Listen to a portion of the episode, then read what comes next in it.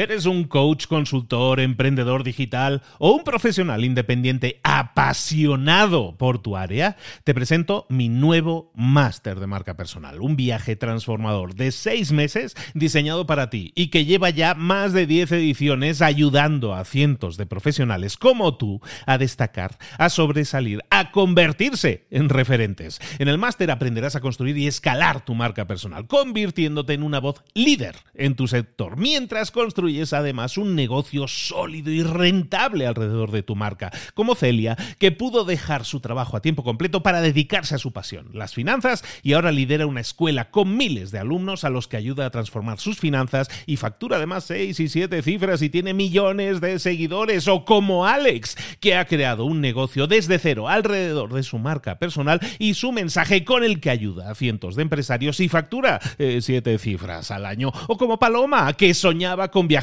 por el mundo y que ahora vive como nómada digital con cientos de miles de seguidores y más de 17.000 alumnos. Gracias al máster, su sueño pasó de ser una idea a una realidad rentable y reconocida. Este es el momento de que tú también dejes tu huella, de influir y de vivir por fin de tu pasión. Visita librosparaemprendedores.net barra marca y descubre muchas más historias de éxito de gente que confió en nuestro método. En junio comenzamos además la nueva generación y añadimos más novedades, más servicios y más soporte que nunca. Únete a la élite de profesionales que ya están cambiando sus vidas. ¿Estás listo? ¿Estás lista para desarrollar tu marca personal y ser nuestra próxima historia de éxito? Pues visita librosparaemprendedores.net barra marca y comencemos. Esta semana en Libros para Emprendedores vamos a cerrar la revisión de La máquina de ventas definitiva, el libro de Chet Holmes, en el que llegamos a un tercer episodio, en el que vemos los últimos capítulos. Vamos a ver, por ejemplo, cómo conseguir a tus mejores clientes a detalle, un plan a detalle, paso a paso, de cómo ser pesado hasta conseguir a tus clientes favoritos y perfectos. Luego vamos a ir súper a detalle también en todo lo relativo a las ventas. Importantísimo lo de las ventas, obviamente. Y por último, vamos a ver también cómo englobar todo lo que hemos visto en nuestros tres programas, cómo juntarlo todo, meterlo y hacer ahí un remix perfecto para tener, ahora sí, la empresa definitiva, la máquina de ventas definitiva que nos lleve al éxito rotundo en nuestro negocio. Sin más, comenzamos.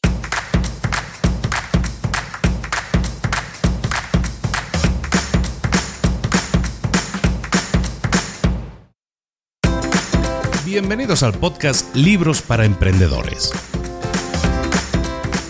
para alcanzar el éxito en cualquier negocio que quieras emprender, debes formarte, debes estudiar, aprender para emprender.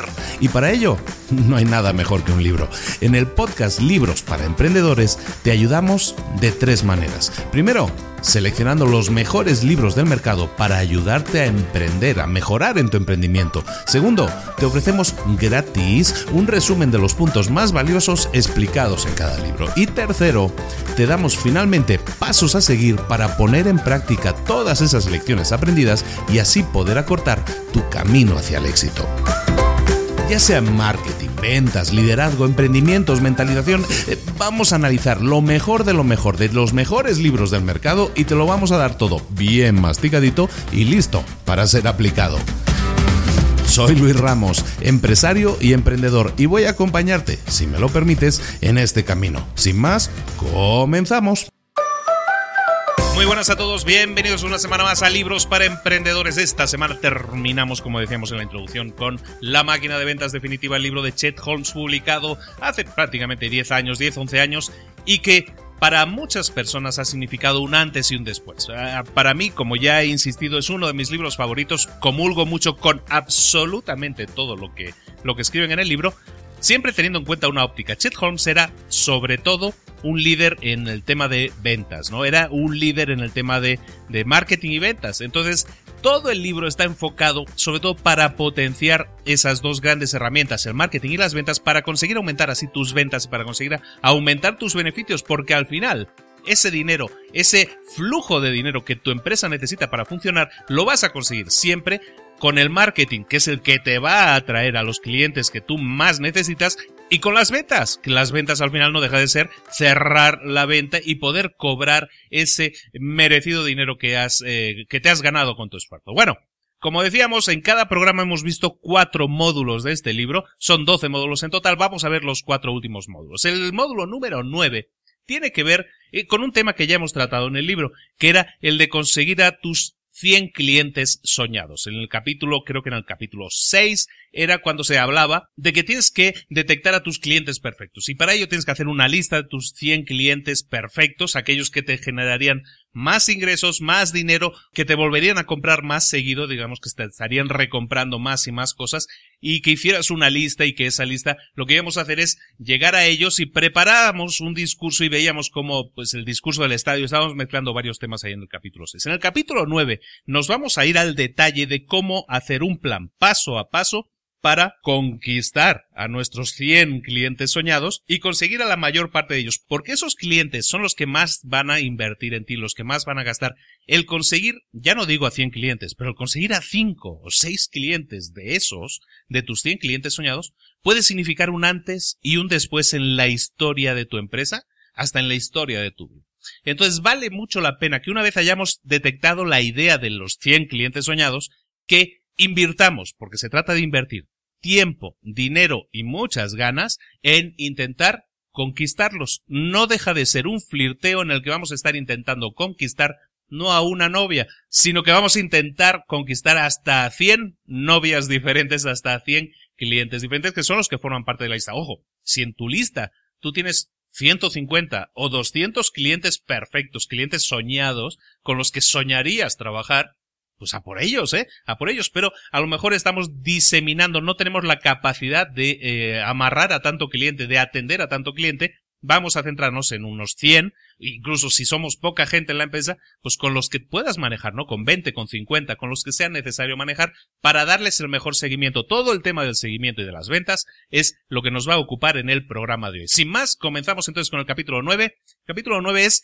ir al detalle de cómo conseguir nuestros mejores clientes. Es básicamente la traducción literal del título del capítulo. En el concepto de los 100 clientes soñados, que es un concepto muy interesante, lo más importante es reconocer una cosa. Las ventas no van a ser instantáneas, ojalá, pero no es así. Eso ya lo sabemos de base, desde un principio. Lo que tenemos que hacer es persistir, ser súper persistentes, porque nos vamos a encontrar resistencia. Eso es lógico, estamos entrándole a vender a algo a alguien que a lo mejor no nos conoce. Entonces tenemos que ganarnos nuestra confianza.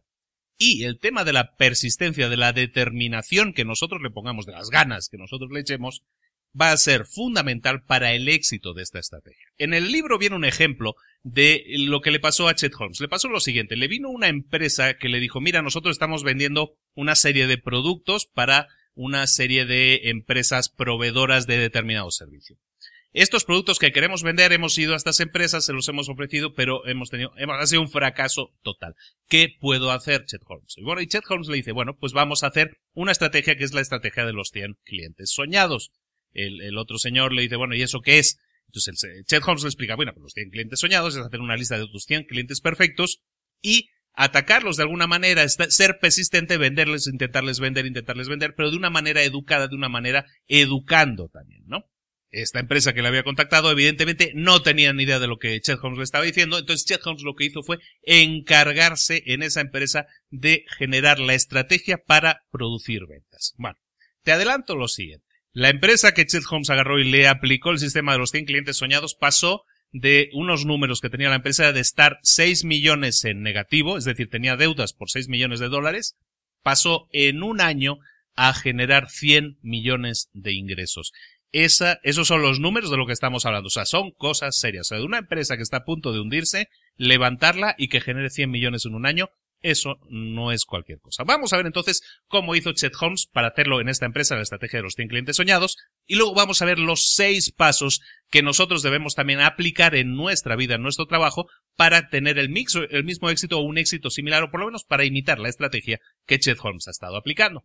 Lo primero que hizo Holmes fue enviarles un mail con una estrategia, un mail no, una carta, perdona, con una estrategia que ya hemos comentado anteriormente, que es primero detectar problemas que pueda tener ese tipo de empresas y ofrecerles un webinar, una presentación, pero sobre todo un webinar, algo, algo si puede ser remoto, que alguien no tenga que desplazarse o no tengan que recibirnos en su oficina es mejor todavía. Entonces, eh, le envió una carta y dice, oye, pues te presento una, una oportunidad muy interesante porque de, de, que aprendas las cinco tendencias más peligrosas a las que se enfrentan los productores de este producto. Entonces, claro, si tú a un director de una empresa le dices, oye, te voy a dar gratis información sobre cinco tendencias que son muy peligrosas para tu empresa. Oye, pues yo por muy poco que me interese mi empresa, pues si es gratis y no tengo que hacer nada más que atender en una página web o una cosa, pues lo voy a hacer. De ahí salió un 7% de ratio de respuesta, es decir, de los 100, 7 personas respondieron. No está mal, no es un mal ratio. Lo que hicieron es no desistir. Dos semanas después se le envió otra carta ofreciéndole la misma educación, esta educación gratuita que le estamos ofreciendo, pero se la ofreció además enviándole un cubo, atención, eh, un cubo de Rubik pequeñito. Automáticamente, tras enviar el cubo Rubik, lo que hicieron fue dar llamadas de seguimiento, hacer llamadas de seguimiento. Esas llamadas de seguimiento las hicieron gente de ventas. Y aquí es importante señalar que a los vendedores se les enseñó que no tenían que llamar para vender. Cuando eh, eh, iban a efectuar esta llamada de seguimiento, lo que estaban dando es seguimiento al programa educativo que se le estaba dando, se le estaba ofreciendo a esas empresas, ¿de acuerdo? Vas a llamar ahora a los directores para comprobar que si han recibido el correo que piensan que opinan, invitarles a que reciban esa educación gratuita, pero en ningún momento se les va a decir, ah, por cierto, aquí tengo el producto que en realidad te quiero vender. No, y eso es un tema que es importante. Lo que estamos haciendo es seguir un juego, seguir una línea en la que estamos primero ofertando contenido y educación gratuita para posicionar a nuestra empresa en una posición mucho mejor y después ya llegar a la venta. Todavía no hemos llegado a eso. Entonces, se le dio una llamada de seguimiento cada dos semanas durante cinco meses se les fue enviando un objeto, pues podía ser una brújula, podía ser una linterna, con mensajes que estuvieran ligados de alguna manera al programa educativo que se les estaba ofreciendo gratuitamente. Ojo, durante cinco meses, cada quince días. Esos son son diez regalos diferentes, son diez envíos diferentes, son diez cartas diferentes. ¿De acuerdo? Y cada, y cada, cada regalo, de alguna manera, incluía un mensajito corto en el que estabas ligando ese, ese objeto que le regalabas a lo que tú quisieras que hiciera, que era recibir información sobre los peligros que podía enfrentar tu empresa. Ahora, claro, la gente puede pensar, sí, yo voy a estar enviando regalitos aquí, miles de regalos durante cinco meses, esto es una gastadera de dinero horrible. Yo piensa una cosa. Lo que estás haciendo es primero localizar a empresas que te van a suponer grandes cuentas, grandes contratos, mucho dinero. Entonces, lo que vas a conseguir ahí es posicionarte, estar presente en su vida. Y no es tan caro. Estamos hablando de 100, 50, 100, 150 regalos que sí, los vas a enviar, son 10 regalos por cliente, pues van a ser 1500 regalitos. Oye, te vas a alibaba.com, te vas a aliexpress.com y vas a ver que no es tanta la inversión. Y te puede redituar muy fácil. Lo que tú obtienes como beneficio, imagínate, es que con un solo cliente, con un solo buen cliente para tu empresa, lo que puedes hacer es conseguir cubrir tus gastos de marketing, todos estos gastos de regalitos durante 20 años, solo con un cliente. Entonces, imagínate si te interesa invertir por adelantado en esa gente y cerrar 5, 6, 7 clientes o incluso bastantes más simplemente siguiendo esta técnica. ¿Vale o no vale la pena invertir? Pero seguimos con la historia de Chet Holmes. Chet Holmes, después de seguir intentando durante semanas, cada 15 días enviando la carta con un objeto, con un regalito, dándole seguimiento mediante llamadas telefónicas, y al final, ¿qué es lo que pasó? Pues mira, cuando ya habían pasado tres meses, se había asegurado reuniones con la mitad de su lista de 100 clientes soñados. En tres meses había conseguido reuniones con 50. Y la educación que le estaba dando a sus clientes, que es la historia esencial que estaba transmitiendo en el fondo de tu propia empresa, supuso lo siguiente. El 100% de los prospectos que recibieron la información accedieron a aceptar la oferta de probar los productos.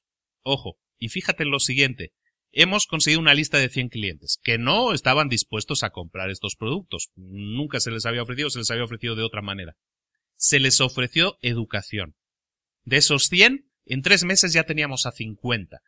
De esos 50 que, que respondieron y que accedieron a recibir la información, de esos 50, los 50 aceptaron probar el producto. Evidentemente, estabas haciéndoles una oferta. te ofrezco probar el producto gratuitamente, por ejemplo, durante 30 días, que es una oferta a la que estamos más que acostumbrados. Entonces, de esos 50, los 50 accedieron a probar el producto. De los 50 personas que probaron el producto, 50 acabaron comprando el producto y comenzaron, que es lo más importante, una relación con la empresa. ¿Vale o no vale la pena invertir en estrategias de marketing bien pensadas? ¿Vale o no vale la pena invertir tiempo, dinero, ganas, insistencia en conseguir un buen cliente? Y si un buen cliente o cinco pueden significar el cambio para tu empresa, ¿qué puede significar para tu empresa conseguir 50? Ese es el ejemplo que pone en el libro. Ahora vamos a ver a detalle cómo es la estrategia, qué tenemos que hacer o qué tenemos que pensar. Son seis pasos. El primer paso, evidentemente, es escoger a tu lista de 100 clientes soñados. Tienes que asegurarte de qué criterio estás utilizando para generar esa lista, qué tipo de clientes, o si tú eres una persona que que no vende a empresas, sino que vende a, clientes finales, digamos, en lo que hablábamos en el capítulo 6 hablamos de barrios, ¿no? Si a lo mejor yo soy un cliente, soy una empresa inmobiliaria, a lo mejor busco clientes de un determinado perfil en un determinado barrio, porque sé que en ese barrio las casas cuestan de 1 a 5 millones de dólares, ¿no? Entonces, tenemos que estar seguros del criterio que utilizamos. Esto ya lo habíamos eh, comentado. Si son empresas, cantidad de empleados, el valor de la compañía, la ubicación, el tipo de industria en el que está trabajando, todo eso son las diferentes variables que tenemos que tener en cuenta a la hora de crear nuestra lista de empresas. Luego, a continuación, ¿qué haremos? Pues crear una base de datos en la que vamos a guardar toda la información posible sobre nuestra empresa o sobre nuestros prospectos. Si es una empresa, quién es el director de la compañía, quién es la persona que toma decisiones, cuáles son los números de teléfono, cuáles son los correos electrónicos, cómo se llama la esposa, cómo se llama la secretaria, cualquier cosa que tenga que ver con la compañía, piensa que vamos a hacer una estrategia a medio plazo. Una estrategia a medio plazo son durante meses, vamos a estar eh, dando la lata un poco pensando que esa compañía al final nos puede atender. Entonces lo que vamos a hacer es construir esa base de datos. Con cada llamada vamos a obtener algún dato, alguna pequeña información y esa pequeña información durante 10, 15 llamadas va a significar que vamos a tener un perfil muy completo de la empresa, de las personas que toman decisiones en esa empresa y de los que guardan las puertas de esas personas, lo que llaman en inglés los gatekeepers, que normalmente son las secretarias. También vamos a tener el nombre de las secretarias, lo vamos a tener todo. Esa es la idea. Es importante, para eso sirven mucho los sistemas CRM que se llaman, ¿no? Son los gestores de relaciones con los clientes. Pero, si no quieres invertir en eso, hay cosas que pueden ser gratuitas, también te aviso, pero si no quieres invertir o meterte ahora a aprender un sistema de CRM, oye, con una Excel puedes hacerlo, con un Word lo puedes hacer, o sea, son herramientas que tienes gratuitas, acceso mediante Internet. Con eso puedes tener una hojita de seguimiento a la que pueden tener acceso las diferentes personas que estén encargadas de dar seguimiento a esa cuenta. Porque una cosa es que ah, tengas una persona que envíe las cartas o los objetos, pero puedes tener otra persona diferente que haga las llamadas, o puedes tener dos o tres personas en ventas y cada llamada la puede hacer en cada ocasión una persona diferente, aunque es aconsejable que cada cliente lo trate de la misma persona. En definitiva, que tengas tu base de datos de clientes siempre alimentada, siempre con nueva información y siempre con el seguimiento de lo que has conseguido en cada llamada, ¿no? En cada llamada puedes conseguir cosas diferentes, ¿no? O sea, llegar a hablar con el CEO, no llegar a hablar con el CEO, todo eso lo tienes que, eh, que tener anotado y dar el seguimiento adecuado. Esa es la manera adecuada de hacerlo para que tú puedas verificar y validar que el trabajo que se está haciendo sobre ese cliente es el adecuado o corregirlo, porque es importante también recalcar lo que ya lo hemos hecho. Cada semana tú vas a tener reuniones con tu equipo de ventas, con tu equipo que esté dando seguimiento a todo esto, y ahí les vas a decir, oye, ¿cómo estamos yendo con esto? ¿Cómo se está haciendo? Te tienen que presentar informes. Todo eso lo vamos a ver en el último capítulo, que es exactamente cómo ligarlo todo, ¿no? Pero ten en cuenta eso, la gente le vas a tener que estar encima de ella para que no pierdan las ganas, la actitud y que todo se, se esté haciendo de acuerdo a la estrategia diseñada. Una vez tienes definido quién es tu lista de 100 personas, eh, o 100 objetivos, 100 clientes soñados, lo que vas a hacer es el segundo paso, que es escoger los regalos. Una de las cosas más curiosas del tema de los regalos es que mucha gente no acepta regalos caros, o un regalo caro, mejor dicho, no te implica que automáticamente vayas a conseguir un mejor trato por parte del cliente. De hecho, como te digo, hay clientes que se incomodan si el regalo es un poco más caro. Entonces la sugerencia en el libro es simplemente regalos que no tienen por qué ser caros, pero que impliquen algo que estén relacionados con el producto, eso lo consigues en el texto de la carta que envías con el regalo, pero también pues que, tengan algún tipo de utilidad, la linternita, el bolígrafo, mm, no sé, el cubo de Rubik, la típica bola de esa que puedes apretar para el tema del estrés. Todos esos regalos no son caros, no te van a representar una gran inversión de marketing, pero te pueden significar que tu campaña de marketing sea distintiva, sea diferente al resto de los clientes, porque tú realmente como empresario, yo realmente recibo yo muchos regalitos de esos, muchas bolitas de esas, muchas plumas, muchas cosas de esas. Realmente no, realmente no, y tengo pues dos empresas y tengo varias cuentas de empresa, entonces eso significa incluso que los bancos me envíen cosas, pero no recibo mucho. La gente no utiliza esta estrategia, y esta estrategia te permite destacar. Ejemplos de regalos pueden ser, mira, desde una lupa, una calculadora, un kit en miniatura de esto de herramientas pequeñitas, eh, una raquetita de estas pequeñas, un, no sé, el cubo de Rubik, un silbato, un muñeco, una cosa de estas de apretar, una pelota de estas, o sea, cualquier cosa de esas es algo que tú puedes poner con tu logo de una forma muy económica, lo puedes conseguir hacer con tu logo y realmente no estás pidiendo un, no estás haciendo un gran pedido lo que estás haciendo es enviar a 50, 100, 150 personas, estás enviando eso. Entonces, sí es una inversión, sí, pero no es la gran inversión de la que estamos hablando. Si imagínate, yo por ejemplo, te pongo como ejemplo, aquí en, en Puebla. En Puebla nosotros tenemos varias revistas, bueno, como en todas las ciudades, en todos los países, hay muchas revistas de ámbito local que tienen mucha tirada. ¿Cuánto me cuesta a mí en Puebla, por ejemplo, poner un anuncio en la revista para los que sean de Puebla lo van a reconocer, la revista Rostros, por ejemplo, ¿no? Pues la revista Rostros, no sé cuánto esté ahora, pero en su momento yo la había mirado y conseguir una página completa, pues estaba alrededor de los 1.500, 2.000 dólares. Es una revista de tirada eh, semanal. Entonces aparecer en una página, a toda página, durante una semana, me implica, sí tiene mucha tirada la revista, pero estamos hablando de 20.000, de, de, perdona, de 1.500 dólares, eh, y eso pues cada uno que lo traduzca a su propia moneda, ¿no? Pero pues sí es dinero si es dinero, esos 1.500 dólares te sirven perfectamente para hacer este tipo de estrategias durante varias semanas, para darle seguimiento a varios clientes durante varias semanas y sobre todo, son clientes que tú estás seleccionando con mira láser y que estás apuntando específicamente a ellos porque quieres que sean ellos, son 100 personas las que van a recibir tu información, no una tirada de no sé cuánto tenga la revista, 80.000 números, 80.000 ediciones, pues, pues todo eso a ti no te interesa porque de esas 80.000 o 150 mil personas que puedan leer la revista, a lo mejor solo 4 o 10 o 50 pueden estar interesadas. Por lo tanto, es como disgregar, es como no darle tanto valor al dinero que inviertes. Y de esta manera, con, si apuntas a un nicho concreto de clientes, estás optimizando mucho más el gasto, la inversión que estás haciendo de dinero. Luego tienes que redactar la carta adecuada que vaya a ir acompañando al objeto que tú estás enviando. Importante, no estás vendiendo directamente. Lo hemos visto en el capítulo 4 de estrategia contra tácticas. Tienes que pensar estratégicamente. Lo que estás ofreciendo es información, no estás ofreciendo un producto para vender, ¿de acuerdo? Eso es sumamente importante en este punto. Y lo que tienes que hacer es una oferta a la que para ellos sea muy fácil decir que sí. ¿Cuál es una oferta que sea muy fácil decir que sí? Pues una oferta en la que les estás dando gratis información que es útil para ellos y que les puede beneficiar profundamente. Eso es lo que tú les estás ofreciendo. En cada carta debe haber una llamada a la acción, que es simplemente haz esto o inscríbete aquí o ve a tal página y ya está.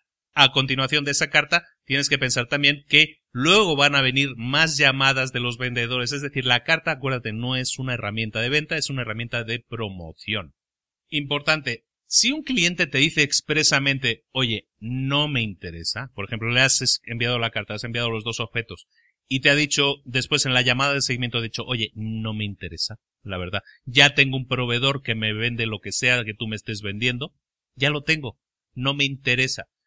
Tú tienes que seguir incansable dándole el mismo seguimiento a ese cliente. O sea, no te van a insultar porque tú les estés enviando regalos. Nadie te lo va a hacer todos los van a aceptar de buena gana. Simplemente van a decir, bueno, pues es que este tipo sigue insistiendo, pero ya le he dicho que no, ya le he dicho que no puede pasar, y de hecho pasa mucho más habitualmente de lo que la gente piensa, que esa persona que te dijo que no, dentro de cuatro meses, su proveedor de toda la vida que le, que le daba el mejor servicio del mundo, puede que le quede mal. Y puede que haya tenido una discusión o un problema con ese proveedor que él ha defendido tanto. ¿Qué va a pasar entonces? ¿A quién va a contactar? Te va a contactar a ti. Porque has, primero porque te admira por tu insistencia, porque te respeta también por lo mismo. Y segundo, porque has estado ahí presente, te tiene encima de la mesa con tus objetos y va a decir, ah, pues mira, aquí está el número de teléfono. ¿Sabes qué? Les voy a llamar. Así de simple. El tema de la insistencia, sobre todo, vuelvo a repetir, con los clientes que más te interesen, puede dar unos frutos espectaculares. Otro ejemplo, en este caso, estrategia para cuando estás buscando consumidores finales, porque lo que estamos hablando es mucho para empresas, porque eso te produce muchos beneficios. Pero, ¿qué pasaría si tú eres un dentista, por ejemplo, das ese tipo de servicio, un quiropráctico, cualquier tipo de, de, no sé, de tienda, tengo una joyería, tengo cualquier tipo de cosa, vendo coches, ¿cómo le hago para utilizar esta estrategia? Lo que tienes que hacer es apuntar, seleccionar a los barrios que más te interesen, porque evidentemente no vas a tener ni los números de teléfono de esas personas ni nada parecido. La estrategia aquí es mucho más ciega, por llamarlo de alguna manera, pero evidentemente también las inversiones que vas a hacer son más bajas. No vas a estar enviando regalitos, a lo mejor vas a estar enviando, pues lo que hablábamos en otro ejemplo, ¿no? Trípticos de una inmobiliaria, lo vas a estar haciendo mensualmente. Pero, por ejemplo, en el ejemplo de un dentista, el ejemplo típico de un dentista, si tú tienes identificado un barrio, un, un lugar que sea cercano a ti, evidentemente, para que sea más fácil para los clientes ir, pero si tú tienes identificado un barrio en el que las casas son de determinada categoría y por lo tanto el perfil de gasto de esas familias también suele ser de determinada categoría, de determinado nivel, lo que puedes hacer es enviar una carta, un mailing a todas esas casas y son, no sé, a lo mejor son dos mil casas. Bueno, pues son dos mil casas, son dos mil cartas que vas a tener que enviar en las que estás diciendo, oye, pues eh, como miembro de esta comunidad y como miembro destacado respetamos a esta área, toda la gente que vive aquí. Queremos ofrecer un servicio espectacular, diferente, mucho más personalizado a todas estas familias que son nuestros vecinos porque somos parte de esta comunidad y lo que queremos ofrecerte es sinceramente una, pues yo qué sé, un examen y una limpieza bucal gratuita. Eh, tiene un costo de 125 dólares, pero te lo ofrecimos gratuitamente por ser miembro de esta comunidad. Algo así, tan simple que es una oferta, no deja de ser una oferta, va a conseguir seguramente muchas visitas. De esas visitas de esas limpiezas bucales gratuitas, que es tu inversión, evidentemente, que es tu inversión en marketing, vas a conseguir, oye, pues eh, de cada examen pueden salir muchos problemas, ¿no? Oye, sabes que tienes una bola picada, tienes que corregir este puente, esto está medio suelto. De una limpieza gratuita eh, eh, y de una invitación sincera, al final, de una invitación sincera a gente con la que tienes cosas en común, te puede salir mucho volumen de negocio. Bueno, mucho no, muchísimo volumen de negocio. Evidentemente, tienes que invertir tiempo, dinero y ganas, sí, pero eso te puede generar, imagínate un dentista. Si tú te conviertes en el dentista confianza de una familia, ¿qué puede significar eso para tu negocio? Con el pasar de los años, lo que se llama el valor de venta de un cliente, ¿no? Durante toda una vida. Ese valor es inmenso porque si una familia tiene padre, madre y dos hijos, y tienes que empezar a tratar las muelas de todos, los puentes de todos, las caries de todos, eso es una avalancha de dinero con el paso de los años. Si consigues esa fidelidad, y eso lo consigues evidentemente teniendo detalles con ellos, pero si consigues generar esa fidelidad con esas familias, estás garantizándote de por vida o por muchos años un ingreso prácticamente seguro. Y por último, nunca desdeñes las posibles alianzas, lo que en inglés llaman joint ventures, que son J, se escribe JV, joint ventures, son las iniciales, que en español podríamos llamar alianzas. Hay un ejemplo fantástico y que quiero relatártelo tal cual, está en el libro, que es el ejemplo si tú tienes una empresa que vende cosas de lo que llaman high ticket, no, cosas caras. Y en este caso es una empresa que vendía eh, barcos, ¿no? Barcos de, recreo. Pues esta empresa hizo exactamente eso, envió una carta eh, invitando a una salida en barco para ver la puesta de sol e invitó a toda la gente del barrio mediante una carta. Yo entiendo que vender barcos no, no, no, es fácil, no toda la gente se compra un barco de recreo. Lo que hacían era juntar en una tarde, que era muy agradable al final porque era muy entretenido juntar a varias parejas, darles un, una, vuelta con el barco, ver la puesta de sol, eh, invitarlos a unas copas y luego pues a lo mejor ofertarles en ese momento un barco de similares características porque la experiencia de estar viviéndolo es algo que ayuda mucho a una venta, ¿no? Es algo que utilizan mucho en cualquier eh, venta de coches lo primero que te hacen es la, eh, te abren la puerta para que te sientes, ¿no? Para que te sientas que ya eres propietario de eso. Lo mismo con este barco. Lo que puedes hacer es, si alguien te compra el barco, lo puedes darle es un bono con un descuento para la compra en Mercedes, por ejemplo, ¿no? De un Mercedes. O al revés, puedes hablar con la gente de Mercedes, con la sucursal que vende los coches de Mercedes, y decirles, oye, te doy estos certificados de regalo para que se los des a la gente a las que vendas el coche, yo a cambio por cada persona que me compre un barco yo te doy una comisión por ejemplo, ¿no? Entonces, ese tipo de alianzas que pueden ser desde, los desde las dos partes, o sea, yo a mis clientes les ofrezco Mercedes con un descuento que tú me des y tú a, tus clientes les ofreces un descuento en mis barcos. Ese tipo de, de alianzas son muy productivas porque primero, se mueve mucho más dinero, o sea, de un cliente que te compra un Mercedes y luego te compra un barco, evidentemente se mueve mucho más dinero y todos ganan porque si el de Mercedes gana comisión por el del barco o viceversa, todos están contentos porque todos están haciendo más ingresos. Entonces, no desdeñes la idea de promover productos de terceras personas, de otras empresas, y hacerlo mediante un tureque. Tú ofreces lo mío, yo ofrezco lo tuyo, o yo te doy una comisión y todo, tú me das una comisión. Funcionar de esa manera es realmente productivo. El siguiente paso de esta estrategia es crear tu calendario para tus 100 clientes soñados. Tu calendario simplemente la programación con la que vas a estar, la periodicidad con la que vas a estar enviando cosas. Y todo eso tiene que estar en un calendario.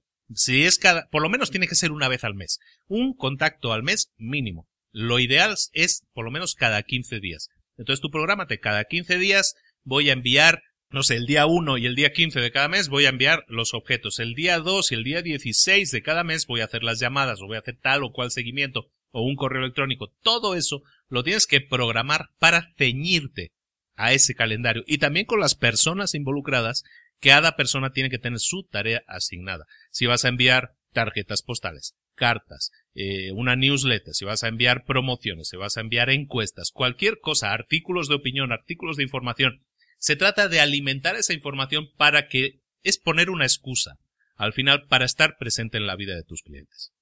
El paso 5 que debes tener siempre en cuenta en esta estrategia es que tienes que siempre hacer una llamada de seguimiento después de cada acción de promoción que hayas eh, efectuado.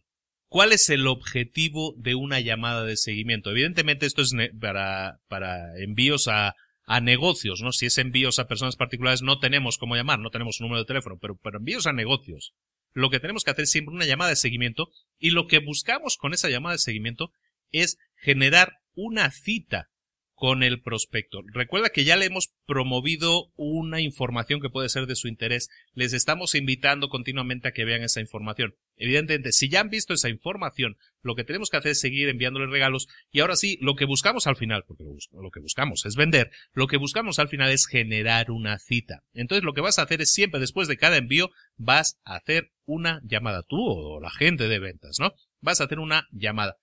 Si la persona todavía no ha consumido la información, la llamada de seguimiento lo único que va a hacer es insistir sobre que tienen que consumir la información. Eso es importante. Si ya la consumieron, entonces sí, lo que vamos a hacer es estar presentes e intentar conseguir una cita. Pero, si no, lo único que vamos a hacer es insistir, oye, ya te hemos enviado un regalo, espero que haya sido de tu gusto, que te haya gustado, y recuerdo simplemente que insistimos en que es bien importante que veas esta información porque te interesa, te interesa como persona que dirige determinado tipo de empresa. Puede ser también que la persona que haya recibido el regalo no tenga claro todavía cómo se consume eso. A lo mejor puede pensar, ah, pues estoy esperando que me envíes el informe o estoy esperando que me digas seguramente que vas a tener que venir aquí a la empresa a presentármelo, que yo no tengo tiempo. Entonces, en las llamadas de, de, de, seguimiento lo que vas también es a facilitarle la vida. Le vas a decir, no, no, no, no, no queremos hacer una cita ahora, no, no, para nada. Lo que estamos hablando es de que tenemos esta información, este informe. Y sí nos interesaría que lo consumiera porque creemos que es realmente importante. No pedimos una cita, no vamos a ir a su oficina, usted no tiene que venir a la nuestra, no se trata de eso, no. Aquí en la carta había un link para, o había una, una, una página que usted tiene que visitar y ahí se puede inscribir y ver esta presentación que realmente pensamos que es de su interés. Es tan simple como eso. Es una, una, llamada de seguimiento no agresiva. No estamos cerrando ventas tampoco en este momento. El último paso del proceso es realizar la presentación informativa. Esa presentación informativa ya lo hemos visto en otros capítulos cómo hacer las presentaciones, ya lo hemos visto en el capítulo 4 el tema de la estrategia, como el discurso del estadio, todo eso ya lo habíamos visto. Es básicamente utiliza recursos que realmente sean de interés para la persona que está consumiendo. Datos de mercado, no datos de tu producto. Encontrar cuál es el problema que afecta a sus empresas y recuerda que puede ser un problema que ellos no sean conscientes de que tienen. Entonces, Lo que tienes que hacer primero es educarles y decirles, este es el problema que tienes, aunque no lo sabes, es el problema que se te viene encima y tú no eres consciente de ello. Y qué tendrías que hacer para solucionarlo o para prevenirlo y que eso nunca suceda. Eso es lo que se trata de que hagas en tu presentación. Una vez has completado la presentación, una vez has completado la entrega de información que les llevas prometiendo durante semanas o meses, es entonces cuando puedes presentarles tu producto o servicio, pero solo después de haber cubierto toda la información. Si las personas que ya han consumido la información, no, como decíamos antes en las llamadas de seguimiento, no han, no hemos cerrado una cita con ellos o no han sugerido que sí quieren tener una cita con nosotros, vamos a seguir insistiendo, vamos a darle continuidad al seguimiento, como decíamos. Una vez presentada la información, lo que buscamos es tener una cita para presentarles. Estas personas ya han consumido la información. Esa información tiene que ser valiosa para ellos. Lo que vamos a hacer es darles seguimiento y decirles a lo mejor al día siguiente enviarles una carta en la que estamos poniendo comentarios de otro ejecutivo que consumió el contenido que ya es cliente nuestro y que está muy satisfecho, lo que se llama un testimonio. Entonces vamos a enviar testimonios de clientes satisfechos, lo vamos a enviar un día. Vamos a enviar dos o tres piezas de seguimiento a todas las personas que hayan consumido la información. Al final, se trata de que nosotros tenemos unos clientes que queremos que sean nuestros clientes favoritos, nosotros escogemos con quién queremos trabajar y lo que vamos a hacer es darles seguimiento incansable. Como ves, esto requiere planificación. Lo hemos hablado, hay que planificarlo, hay que hacer un calendario. Requiere planificación y requiere compromiso del equipo. Para que exista compromiso del equipo, el equipo debe saber que se espera eso de ellos. Tienes que entrenarles semanalmente, hacer prácticas, jugar a, estar en la situación, ¿no? Que tú eres el cliente y él te está llamando, ¿no? O cómo, cómo tiene que interactuar contigo por teléfono, cómo no tiene que vender, cómo solo tiene que informar de que existe esta información y que tienen que consumirla. Todo eso se tiene que practicar. Y es importante que se haga semana a semana hasta que la gente lo memorice y sea inconscientemente competente, que se llama, para que pueda entregar esa información de manera fluida, de manera fácil y no de manera agresiva.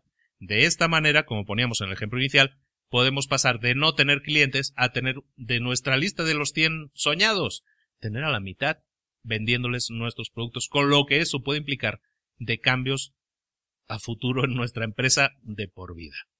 La única vez que esta estrategia no funciona tiene que ver siempre con cómo se ha implementado.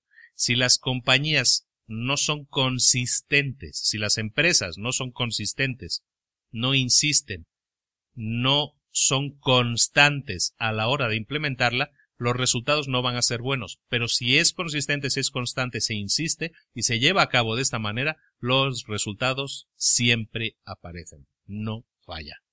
El capítulo 10, y bueno, y también el capítulo 11, que es una extensión del 10, se dedica a habilidades de venta habilidades de venta que son realmente muy importantes y son algo que nosotros tenemos que saber, pero que tenemos que también que transmitir a nuestro equipo. Recuerda que tu empresa es tan buena como lo sea tu equipo. No porque tú seas muy bueno en ventas quiere decir que la empresa va a ir bien. Necesitas que tu equipo sea igual de bueno. Si tienes a dos muy buenos vendedores, pero tienes a ocho mediocres, lo que necesitas es que los ocho mediocres se pongan al nivel de los dos buenos, no quedarse con grandes diferencias y decir, no, es que yo sí soy bueno y los otros son malísimos, eso nunca va a ayudar a la empresa. Eso es importante a nivel de, de gestión de equipos de ventas que lo entiendas. Hay siete habilidades de venta que tú y tu equipo tienen que desarrollar. La primera es establecer rapport. Establecer rapport. ¿Qué es rapport? Bueno, el rapport es un lazo emocional, un lazo amistoso, una relación amistosa entre dos personas. Puede ser porque se gustan, o sea, porque nos caemos bien, puede ser por confianza o porque entienden y comparten nuestras mismas preocupaciones. Es decir, es gente que sentimos que, que nos sentimos en confianza con ellos, ¿no? Una forma de establecer rapport con los clientes es haciéndoles ver que están tratando con un experto.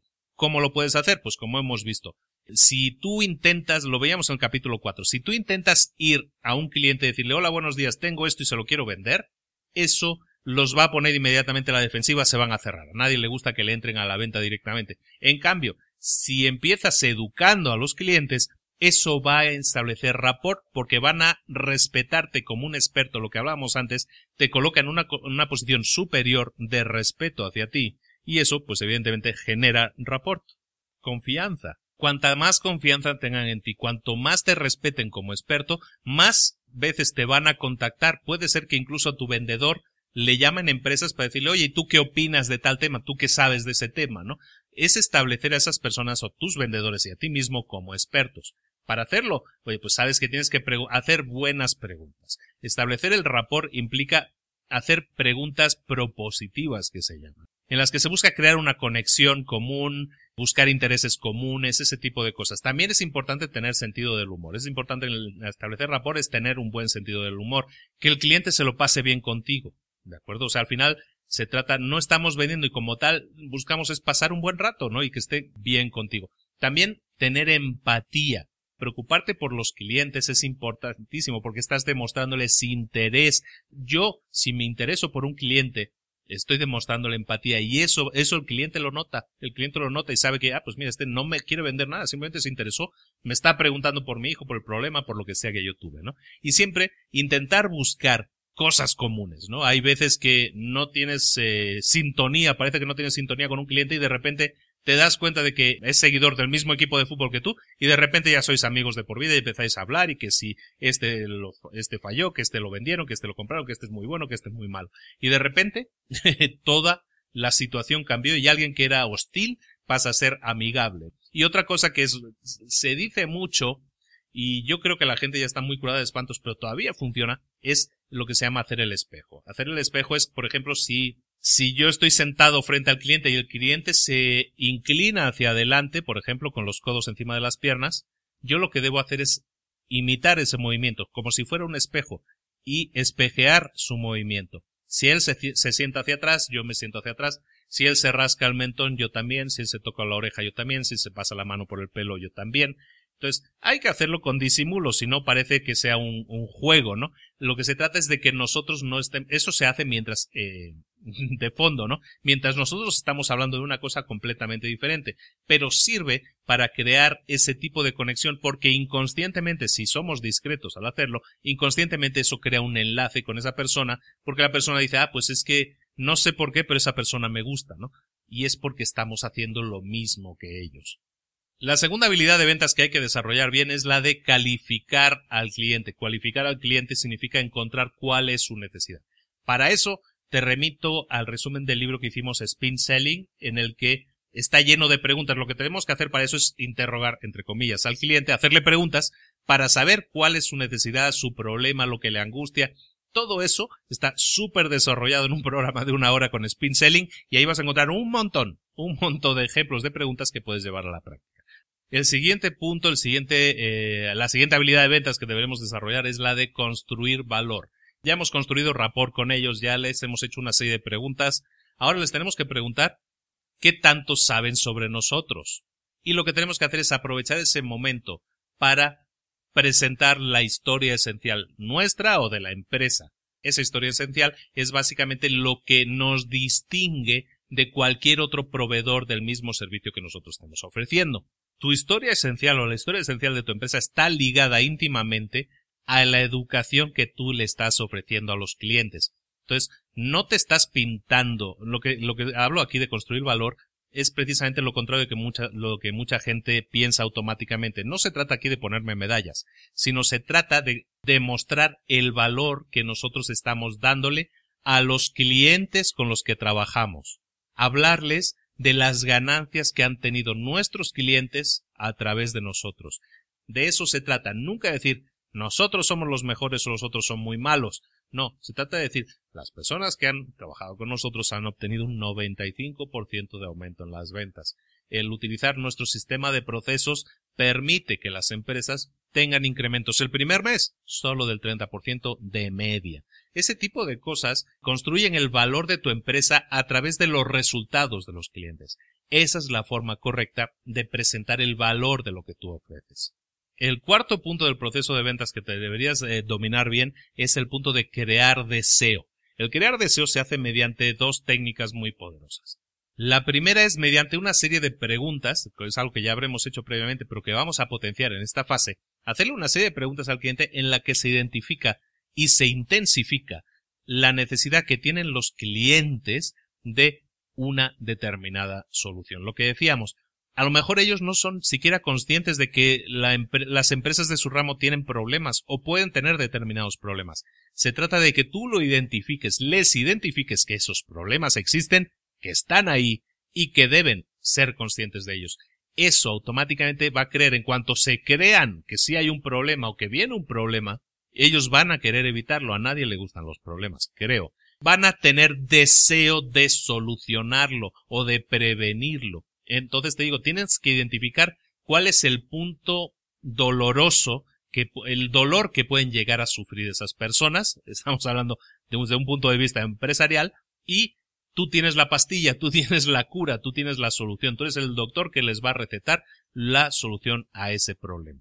Otra forma de presentarlo, de conseguir crear deseo, es mediante la presentación de datos irrefutables, respaldados por nombres respetados, y que realmente motiven al comprador a pasar a la acción, a comprarte. Por lo mismo, porque identifican primero el problema, a lo mejor por preguntas, les haces ver, eso lo ligamos también con spin selling, si quieres, pero también el tema de presentar datos, decir, no, no, es que mira lo que está pasando, el mercado está en bajada, está en caída por tal o tal o cual problema. Eso lo podemos evitar con tal o cual servicio.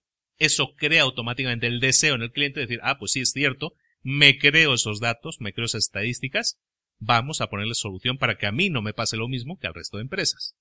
El quinto punto del proceso de ventas que debes dominar es el de manejar las objeciones. Primero, si podemos evitar objeciones está perfecto, lo hacemos mediante el tipo de preguntas tipo ¿cuál es tu mayor reto en cuestión de marketing? ¿Qué significaría para ti si este reto al que te enfrentas pudiera ser corregido para siempre? ¿Qué le costaría a tu empresa no corregir este problema? Ese tipo de preguntas inciden, le meten sala en la herida que acaban de descubrir. Recuerdo que estamos detectando un problema a esas empresas y le estás preguntando directamente qué le costaría a tu empresa no corregir ese problema, automáticamente la persona empieza a hacer números y dice, no, pues me costaría millones o me costaría mucho dinero. Entonces lo que va a hacer es automáticamente venderse a sí mismo, necesito la solución. Pero puede haber muchos casos, en la mayoría de los casos va a ser así, que se va a presentar una objeción. Una objeción no hay que verlo como un problema. Al contrario, una objeción hay que verlo siempre como una oportunidad de cerrar la venta. Ahí te va tienes que estar contento de recibir objeciones. Las objeciones del tipo, la verdad, me encanta, está genial ese producto, pero es que ahora mismo no me lo puedo permitir, no tengo el dinero, que es la típica objeción, ¿no? Me encanta, pero no puedo comprar porque no tengo el dinero. Tú lo que primero que tienes que hacer es asentir, decir esa objeción es muy válida, ¿no? Nunca tienes que llevarle la contraria al cliente, ¿no? Sí, lo entiendo, es una, es una objeción muy válida. Eso hace que bajen la guardia, ¿no? Que no estén a la defensiva, nunca les lleves la contraria. Pero lo que puedes decir, entonces, es, bueno, pues sí, eso es una muy buena razón para no invertir en esto hoy. Pero déjame que te haga una pregunta. ¿Es el dinero la única razón por la cual tú no compras este producto o servicio? Si el cliente te responde, no, no hay más razones. Si pudiera permitírmelo, te lo compraría. Si a ti te llega este mensaje del cliente, entonces esto es lo que se llama aislar la objeción. Es decir, la única objeción que tienes para no comprar es el dinero. Si el otro te dice sí, si no fuera tema de dinero, te lo compraba. Aislando la objeción, tú lo que puedes es proponerle una solución, lo que estamos diciendo, crear una oportunidad para la venta. Lo puedes decir, bueno, entonces si yo encuentro la forma de que tú te puedas permitir el producto, ¿lo comprarías? Si el cliente te dice que sí, acabas de cerrar la venta.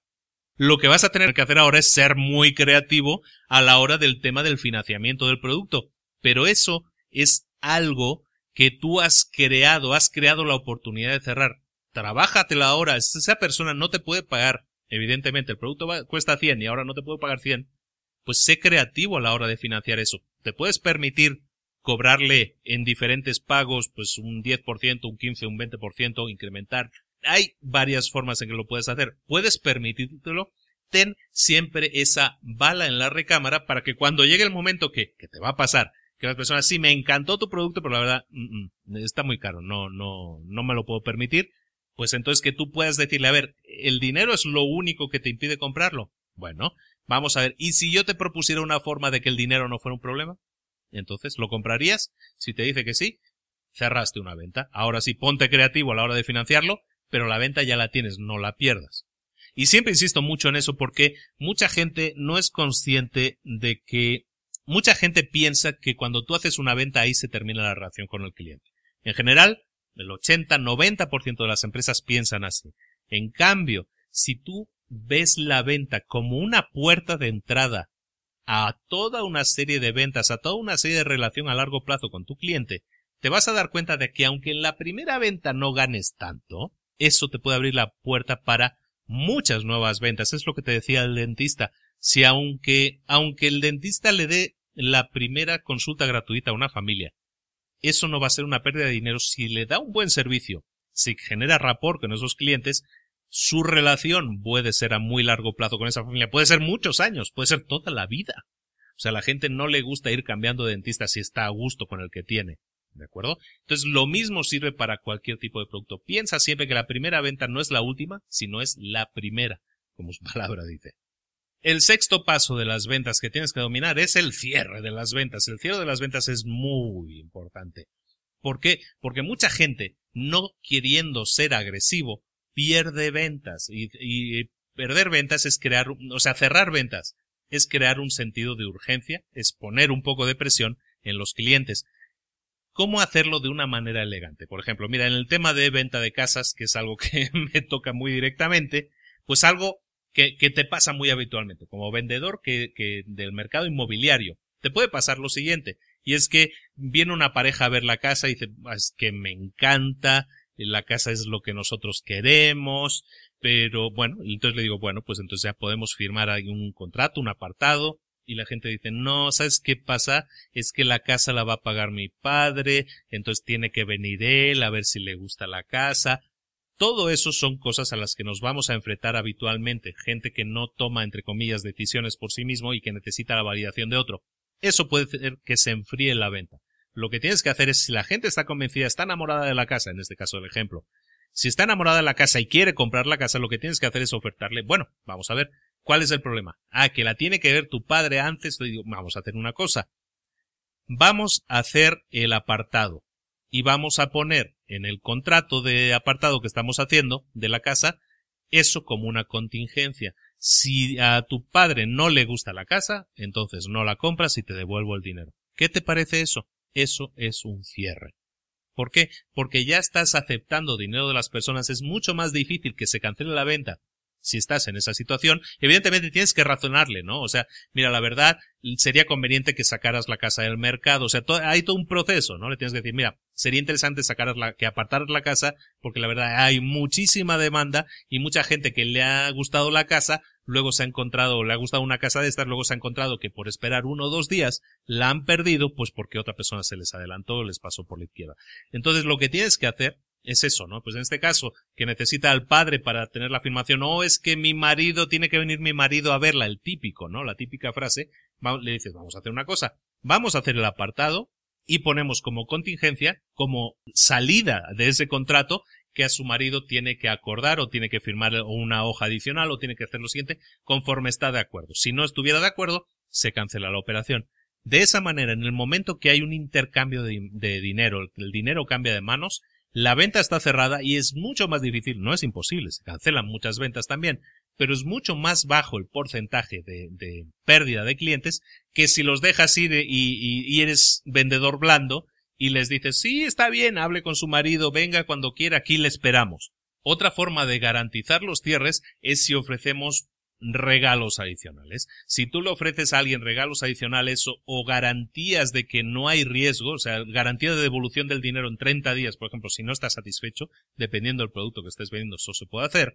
Entonces, todo eso te permite destruir en dudas que puedan tener los clientes y ofertarles un cierre de ventas inmediato. Si tú les dices, y tiene 30 días para probar el producto y me lo puede devolver y le devolvemos el dinero si no está satisfecho, eso se utiliza habitualmente, solo tienes que encender la televisión y dime si cualquier teletienda no te ofrece eso automáticamente.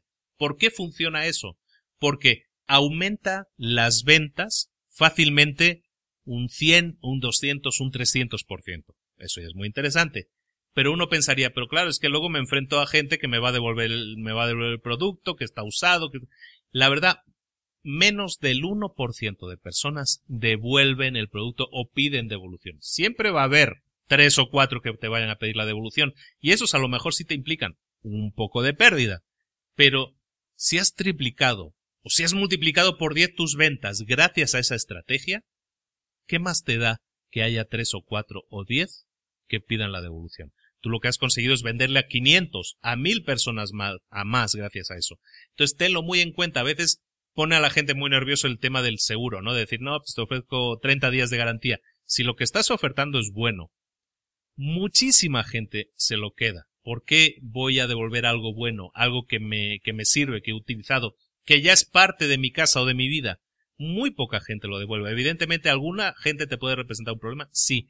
Pero el hecho de que tengas la valentía, la seguridad en tu producto como tal para ofrecerlo durante 30 días sin ningún riesgo para el cliente, eso automáticamente crea confianza, aumenta las ventas y no te pienses que eso va a significar un impacto por las devoluciones, bien al contrario, las devoluciones son normalmente por debajo del 1%. El séptimo punto del, del, proceso de ventas que tienes que dominar es lo que se llama el seguimiento. Y el seguimiento, como es un proceso más grande de explicar, le dedica un capítulo especial, que es el capítulo 11. Por lo tanto, vamos al capítulo 11, seguimiento. El seguimiento tiene que ver con algo que venimos hablando constantemente y sobre lo que insisto mucho y, también durante el resumen de este libro hemos hablado mucho, que es el valor de por vida de un cliente. El valor de por vida de un cliente es que un cliente te vuelva a comprar, aunque en la primera venta tú le vendiste un producto, no les ganó ni un solo dólar con la venta de ese producto. Pero eso hace que tu cliente entre a formar parte de esa pequeña familia que es la familia de clientes de tu empresa. ¿Para qué te va a servir eso? Para que tú activamente le estés dando seguimiento a esa persona y le puedas volver a vender, volver a vender, que le estés dando constantemente oportunidades para que vuelva a consumir tus productos. Si tienes un restaurante, un spa, una peluquería, una tienda de ropa, si eres un dentista, si es cualquier tipo de profesión o de negocio, siempre tienes que tener procedimientos listos para asegurar que la gente puede establecer relaciones contigo y tienes que siempre tener en la cabeza que debes hacerlos sentir especiales.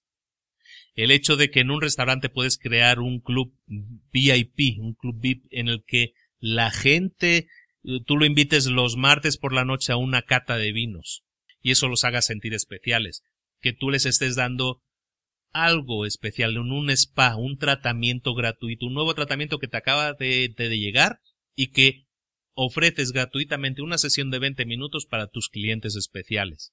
Lo mismo si tienes una peluquería, lo mismo si tienes una tienda de ropa, cualquier cosa que puedas hacer para hacer sentir a tus clientes especiales, suma a la hora de luego darles seguimiento y ofertarles, tener excusas, como hablábamos cuando enviamos regalitos a los eh, 100 clientes soñados, tener excusas para estar siempre presentes, para que de alguna manera se acuerden de ti y digan, ah, pues sí, por cierto, me iría muy bien un masaje en el spa, o me iría muy bien cortarme el pelo, no me había dado cuenta, o me iría muy bien cualquier cosa que tú les estés ofreciendo. ¿De acuerdo? Entonces, el primer paso que tienes que hacer para tener un buen seguimiento son 10 pasos. El primer paso es enviarles una carta, un correo electrónico de seguimiento. La primera vez que llega el cliente y se da de alta, te deja tu correo electrónico, por ejemplo, que es lo más típico que se maneja hoy en día, pues te deja el correo electrónico, le puedes pedir la, el mail o le puedes pedir un número de teléfono y enviarle un WhatsApp, que es algo que nadie utiliza y que realmente funciona espectacularmente bien, es pues hacer la primer, hacer el primer contacto. En el momento que se dan de alta, pues enviarles un correo, puede ser un correo automático o puede ser un correo que tú todas las noches a todos los nuevos clientes les envías un correo en las que les incluyes un cumplido, que incluyes beneficios de los productos o servicios que les estás ofreciendo y de nuevo que les agradece su preferencia, por ejemplo, ¿no?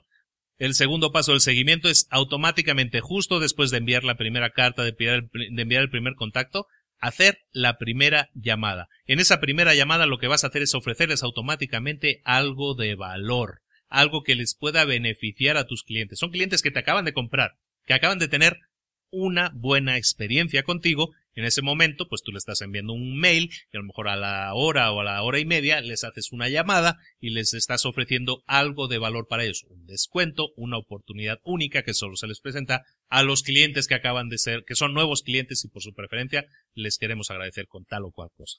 O simplemente puede también ser si en tu negocio tienes el concepto de la educación que hemos estado hablando aquí, de implementar, pues hay un informe que deberías leer, pues a lo mejor lo que podemos hacer es hacerles una invitación para que vean tal o cual información, tal o cual informe, de los cinco peligros que tiene no hacer determinada cosa.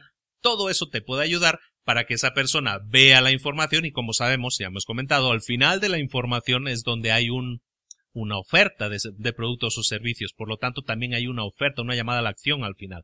Entonces, eso también crea una oportunidad única para hacer una segunda, una tercera venta.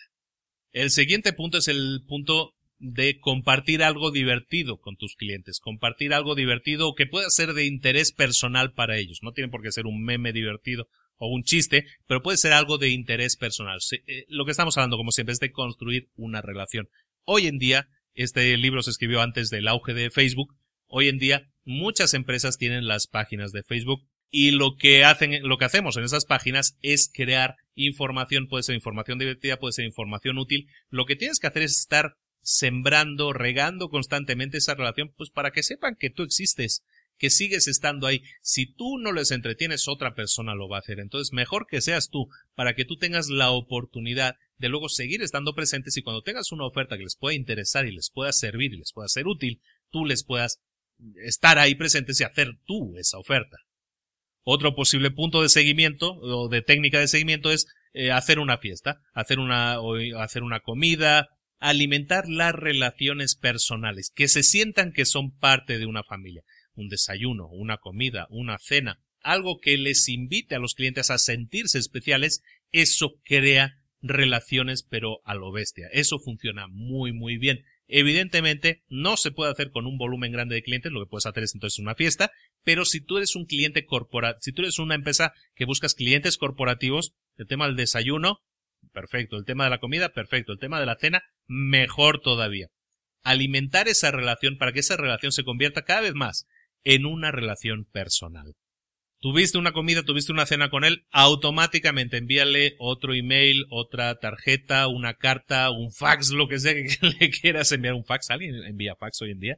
Bueno, el tema sería seguir estando presente. No quieres que un cliente se te vaya. Si tú sigues en contacto con un cliente de manera incesante, nunca vas a perder a ese cliente. Entonces, pues si tuviste una comida con él, envíale, oye, me encantó la comida, lo pasé muy bien. Oye, ¿te acuerdas de esa anécdota que me explicaste? Me acordé de otra anécdota en la próxima vez que nos veamos, te, recuérdame que te la explique. Básicamente sigues creando un lazo personal, sigues alimentando ese lazo personal con tus clientes. Otra idea de seguimiento muy interesante, que es la número 6, sería que planifiques algo divertido en, lo, en el, la que se puede incluir a la familia, a las familias. Entonces esto es algo interesante también. Tú puedes generar un evento para tu negocio en el que estén invitadas las familias de tus clientes.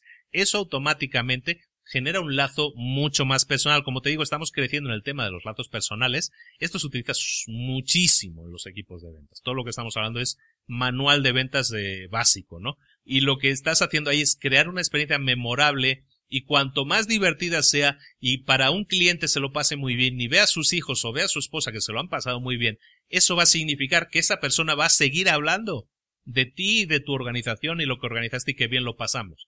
Siguiente paso de seguimiento podría ser el punto 7 en el que estamos ahora, ofrecerles algo que les ayude en sus negocios. Si tú tienes varios clientes, ¿por qué no unir a dos clientes? Si tú tienes un cliente que, tiene una imprenta y tienes a otra persona que es una inmobiliaria que necesita que se le impriman muchos eh, volantes, ¿por qué no ponerlos en contacto y darle una solución a los dos? A tu cliente de imprenta esté contento porque tiene un nuevo cliente y a tu cliente de inmobiliaria está contento porque le has conseguido a alguien que le da una solución a su problema y, y aparte a un muy buen precio. Eso es ofertas de ayuda para tus clientes. Si eres capaz de hacer eso también, o encontraste un recurso nuevo, una aplicación nueva, o un producto nuevo que lo viste y, te acordaste de tu cliente, mira, esto le iría muy bien a mi cliente, hazlo, pásaselo, busca información que pueda ser útil, busca soluciones que puedan ser útiles para él o también para dos clientes o tres clientes a la vez. Eso es una jugada maestra. El siguiente punto en el seguimiento es que les vuelvas a enviar otro email. es como repetitivo, pero es que es incesante el seguimiento que tú le tienes. Nunca acaba. Tienes que darle seguimiento constante a tus clientes. Entonces te insiste, el punto 8. Vuelve a enviarles otro email, otro fax, otra carta preguntándoles cómo le va todo, dándole seguimiento, enviándole notas, chistes, comentarios, eh, alimentando, sembrando, seguimos regando esa relación. El punto nueve del seguimiento sería ofrecerles más ayuda todavía para que tengan éxito. Si tú estás hablando de un producto, tú eres una persona que hemos establecido ya que les ha educado, les ha dado información útil. ¿Por qué no les puedes ofrecer también, hoy si quieres, puedo ir a dar una charla a tu empresa sobre tal o cual cosa? Si quieres, podría ayudarte con tal o cual cosa a que tu empresa fuera más productiva. Lo que sigues es intentando darles valor, más valor, más valor, creando una relación mucho más duradera y mucho más fuerte, mucho más tensa y más fuerte con tus clientes. Entonces, ofréceles cualquier tipo de cosa que les pueda ayudar, sinceramente, sin buscar el algo a cambio, sino sinceramente, oye, ¿sabes qué? Eh, veo que sigues teniendo problemas con los de ventas. ¿Quieres que yo vaya a darles una charla de ventas en, la que les explique esta técnica de los 100 clientes soñados, por ejemplo? Pues eso es algo que tú puedes hacer que te quita una hora de tu tiempo, pero que a los ojos de tu cliente, entonces es importante que sigas dando seguimiento y siendo creativo en tu seguimiento. Recuerda que no buscamos la venta de darle seguimiento, decir, oye, ¿qué puedo hacer por ti? He visto esto, he pensado en ti. Ese tipo de cosas para estar presente, crear una relación y evidentemente ellos saben que tú vendes algo. Cuando quieran algo, te lo van a comprar a ti sí o sí. No hay otra opción. Eres su amigo, eres la persona de confianza, eres quien les ayuda cuando tiene un problema. Tú eres el que les soluciona los problemas. Cuando necesiten algo, tú se lo vas a solucionar. Y el último punto de este capítulo, del, seguimiento, que ya es la, el definitivo. Mira, lo que buscamos al final, la, la meta definitiva de todo esto del seguimiento, es que con los clientes más grandes llegues a tener una amistad, que se lleguen a ser tus mejores amigos. El paso final, el décimo paso del seguimiento, es que los invites a tu casa a cenar o que ellos te inviten a su casa a cenar. Cuando ya has llegado a ese punto, ya has generado la relación de amistad y tiene que ser una amistad sincera. Entonces, cuando son tus amigos, tú cuentas siempre con tus amigos. Eso es el, paso final en el tema del seguimiento. Si tú estás identificando tus clientes soñados, los has tratado como reyes, les has ayudado, has estado presente en sus vidas y les estás ayudando continuamente a superar sus retos, eres su amigo, que nunca te van a fallar. Te has convertido en su amigo, esto es un proceso, pero has llegado a convertirte en su amigo personal. Tú vas a estar siempre presente como proveedor, dándole soluciones, nunca te va a faltar esa persona como cliente. El resumen final de este capítulo me encanta también. El resumen de todo esto es que necesitas dar seguimiento. Si no das seguimiento, siempre vas a ser mediocre.